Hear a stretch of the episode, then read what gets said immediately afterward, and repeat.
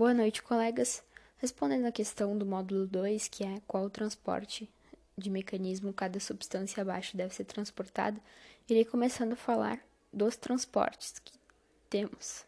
O transporte passivo e o transporte ativo. O transporte passivo é a favor de gradiente de concentração. Ele utiliza energia cinética, ou seja, energia de movimento. O transporte ativo é contra de concentração.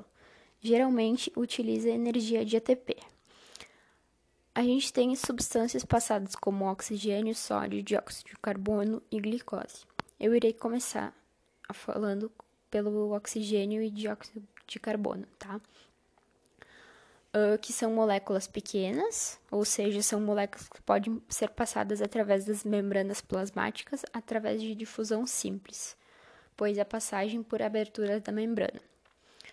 A próxima substância que é apresentada para nós são as uh, é a glicose. As proteínas envolvidas no transporte passivo de glicose pertencem à família de transportadores de difusão facilitada, ou seja, devido ao seu tamanho, são incapazes de passar através das membranas celulares por difusão simples.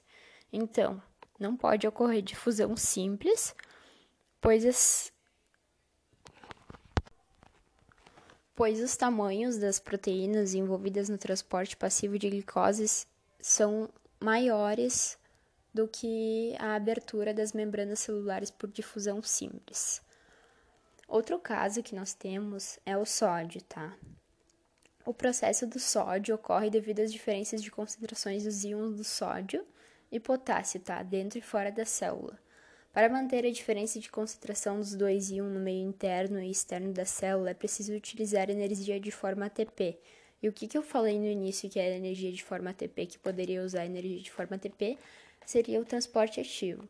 Então, o sódio não utilizará transporte passivo e sim ativo, tá?